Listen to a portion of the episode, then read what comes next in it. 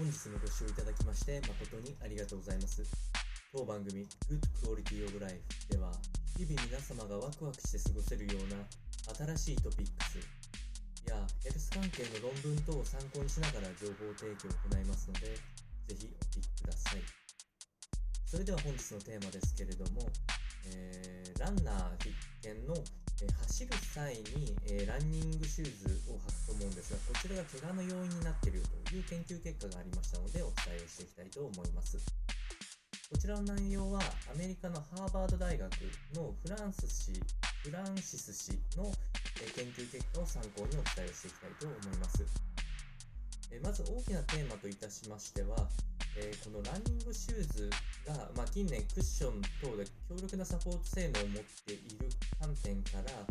えー、実は走り続けていくと足の怪我の原因の促進になっているよという研究結果が出ております。えー、この靴のサポートの効果が強くなってきたあことによって足の筋肉や強度が減少するっていう調査結果が出ております。まあ、特に、えっと、若年層の20歳以下のマラソンランナー等で、えー、ずっとこのクッション性の高い靴を履いていると、やはりあの負傷箇所が増えていきまして、現在、えー、マラソンランナ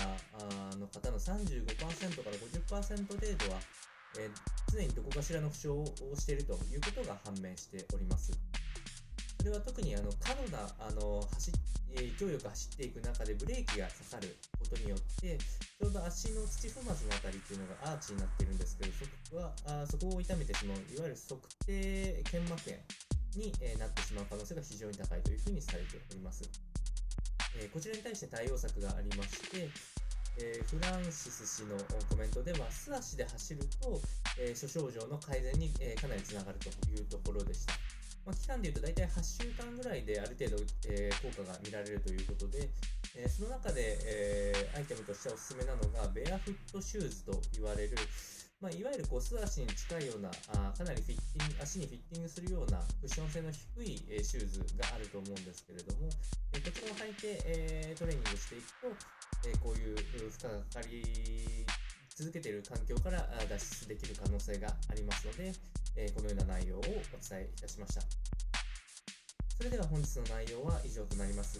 この番組の内容が少しでも面白いな、気になるなと思っていただいた方は、ぜひチャンネル登録、またはフォローの方よろしくお願いいたします。それではまた次回の放送でお会いしましょう。本日もご視聴いただきまして誠にありがとうございました。